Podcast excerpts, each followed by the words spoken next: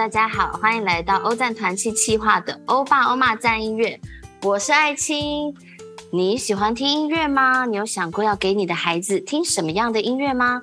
而这些音乐人的爸妈们都给孩子们听什么样的音乐呢？这样的音乐工作对孩子们又会有什么样的影响，或发生什么趣事呢？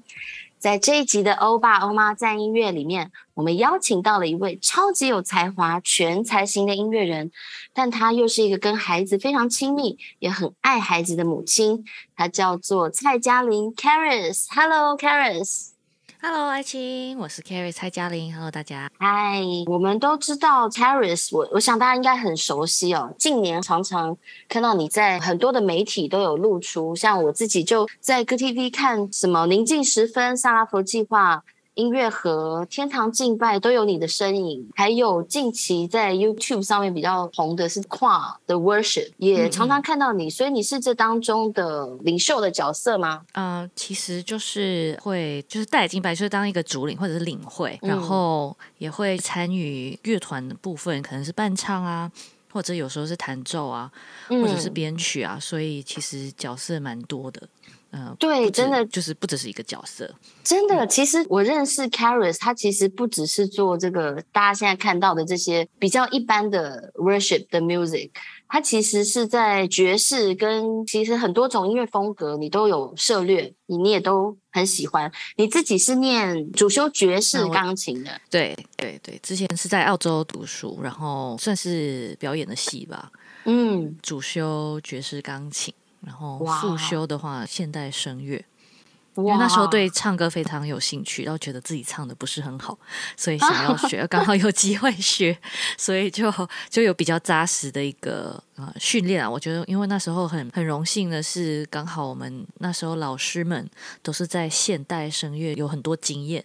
嗯，是还蛮前卫的。那时候就呃很很开心啊，可以有在那一段时间可以很专注在音乐上，或者是在练琴啊这种事情上。那我们知道，其实你是从马来西亚来的，那这个欧赞音乐其实也有受过你的爸爸的帮助，因为在这个欧赞音乐去北马巡回的时候，那要不要跟我们听众朋友来说一下，你是来自什么样的家庭，在什么样的家庭熏陶之下？出来这样的一个音乐才女，其实很多人会问我说，就是我爸妈是不是有也有做音乐，或者对音乐很有兴趣？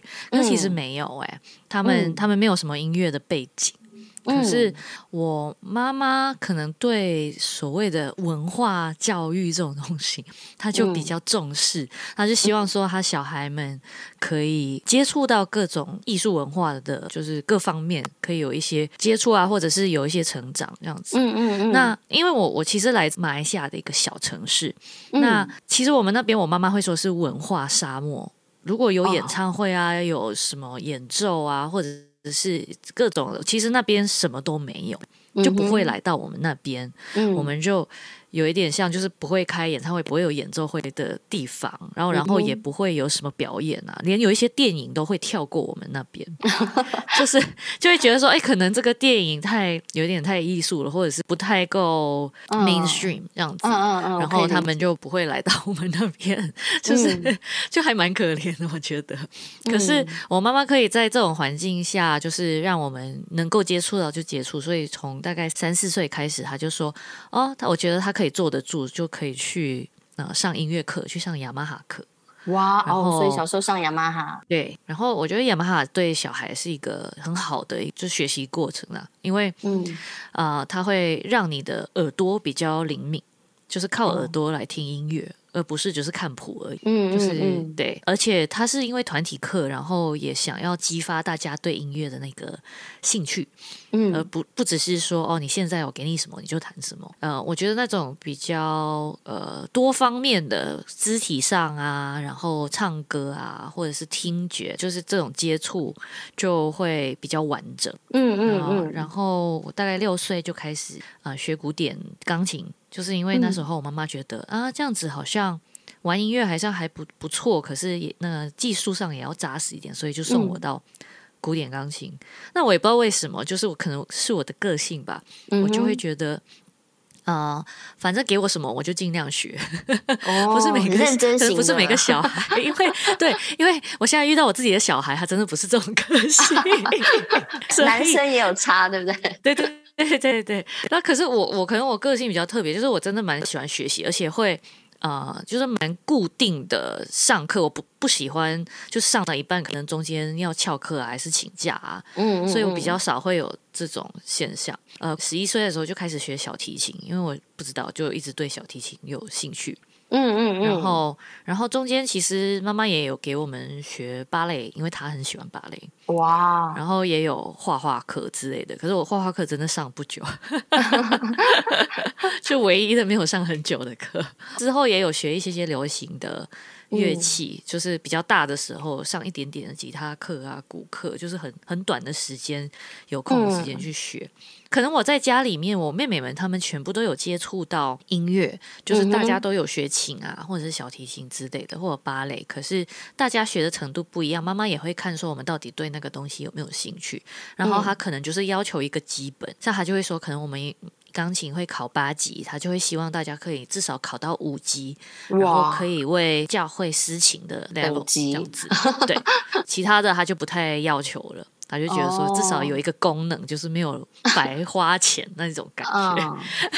所以，呃，据我所知，你有四姐妹，对不对？对。然后你们四姐妹，其实我觉得虽然说是妈妈还蛮用心，跟也蛮愿意去给你们空间、时间去栽培你们。但是我觉得这个天分还是本身就有的，所以你们四姐妹唱歌都很好听。我有有的时候会看一些你们的影片，很厉害这样子。对，我觉得可能也是因为大家有接触到像雅马哈这种系统，然后有训练到就是用耳朵就是唱歌，或者是用用耳朵感受到呃比较对音乐的东西比较灵敏，就没有那么呃。觉得这个是很生疏的，嗯，就像唱歌啊、唱或者是分部啊这种东西，就是唱和音啊。他们可能从小啊，可能在教会也有唱歌，然后然后在雅马哈也有接触，然后所以就对这个来说是好像是蛮自然的一件事情。可是其他的在技巧上，其实我们的。怎么说？我们的兴趣还有天分还是有差，大家可能强项还是不太一样。嗯嗯，那所以你们从小是在教会长大，因为爸爸是牧师，对不对？不是，不是他只是长老，可是他他只是长老，是。对对对。哦，那你觉得这个小时候就在教会里面唱歌，就对你们是有影响？就是还有私情？当然啊。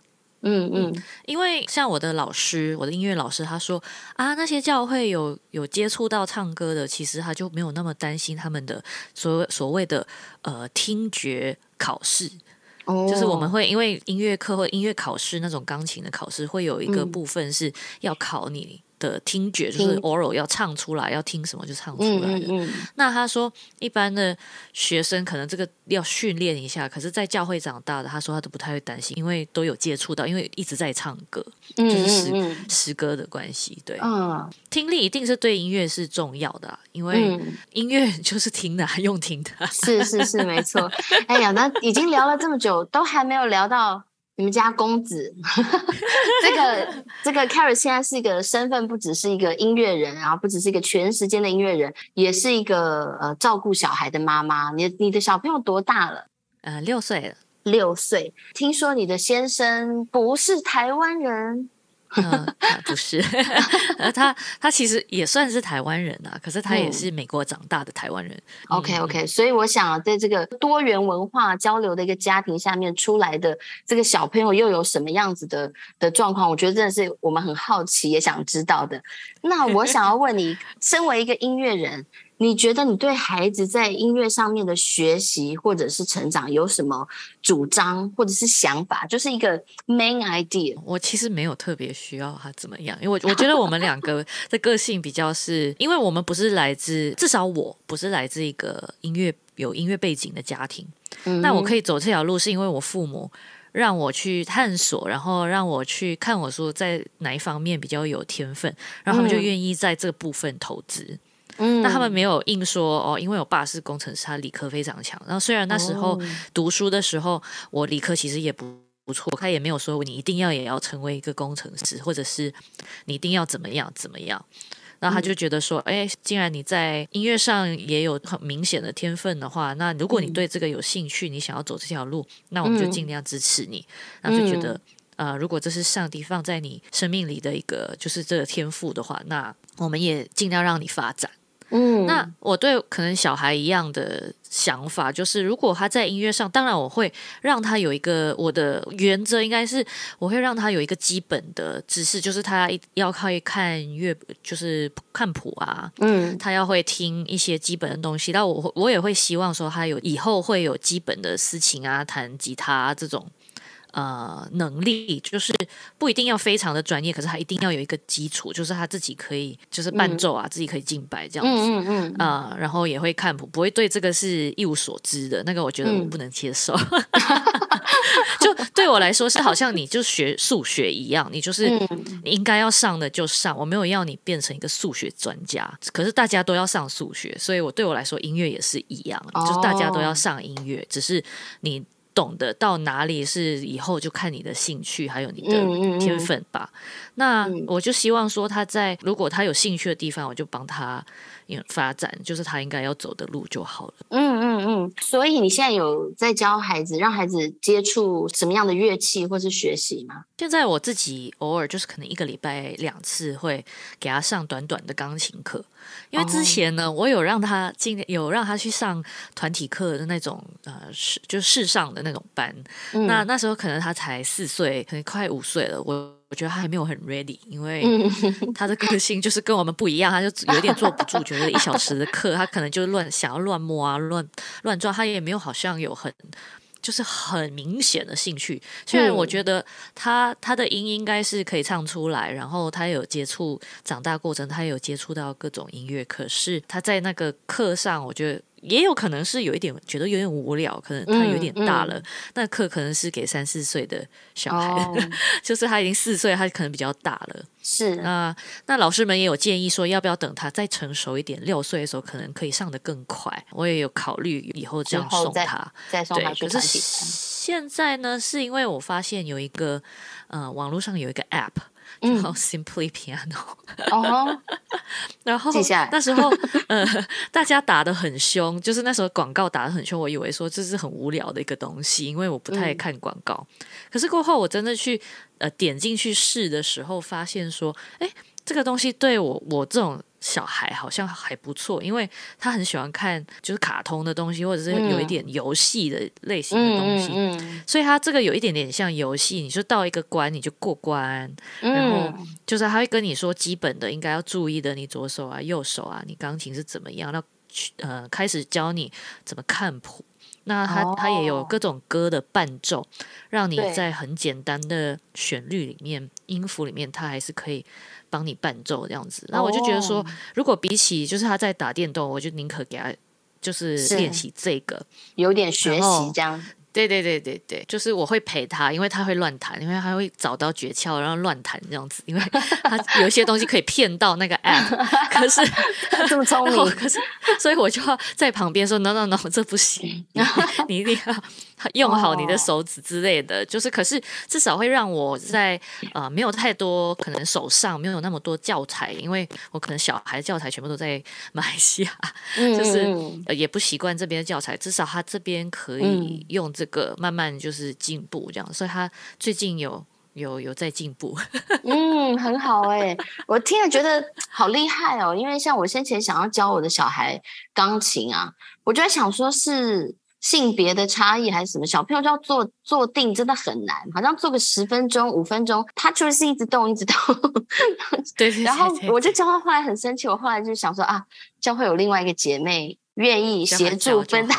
对对，所以我觉得这个 Caris 愿意下来陪陪伴孩子学钢琴，我觉得这也是很棒的一件事情。没有，可是我也蛮快动怒的，我也一直提醒自己 还是很有忍耐，因为我会觉得我想直接，有时候直接就骂下去，就觉得说怎么会这样？哦，是真的，尤其是爸妈不只是只是在教钢琴的，本身是做音乐的，那看到这个这个小小孩要从最基础的东西，然后连面对这最基础的东西都没有耐心完成的时候，是真的很容易会 我我觉得从 基础的时候就还好，只是我希望是看到他有一点认真，那看到不认真的时候就会非常生气，因为会觉得说，哎。我已经陪你了，这老娘已经陪你在做这里，就是你知道你要上我的课要多少钱吗？嗯，对，其实最主要真的还是态度上啊，对不对？看他觉得态度不是在学习的态度。我想跟任何一个学科都一样，还是会觉得很不高兴这样子。好哇，我觉得时间真的是过得很快。我们这一集的节目就是必须要在这边先告一个段落。但是啊，我想我们还有好多的问题想要问 Caris，在接下来的节目里面，呃，要请 Caris 再一起来跟我们聊聊。是，谢谢你带来给我们这些内容。那希望这些讯息对正在带孩子或者是陪伴孩子的你能够有一些帮助。那也希望你能知道，在陪孩子的路上。我们都不孤单，我们都在承受这个怒气，也在忍这个学习，呃，耐心要扩张这样子。那不管是不是对音乐有兴趣，我觉得这是每一个。爸爸妈妈都要学习的，那也祷告让上帝来带领我们的孩子们，陪伴他们未来的路。再次谢谢 Caris 接受我们的访问，谢谢，耶，谢谢阿青。那各位朋友们，我们欧巴欧妈在音乐，我们就下周见喽，拜拜，拜拜。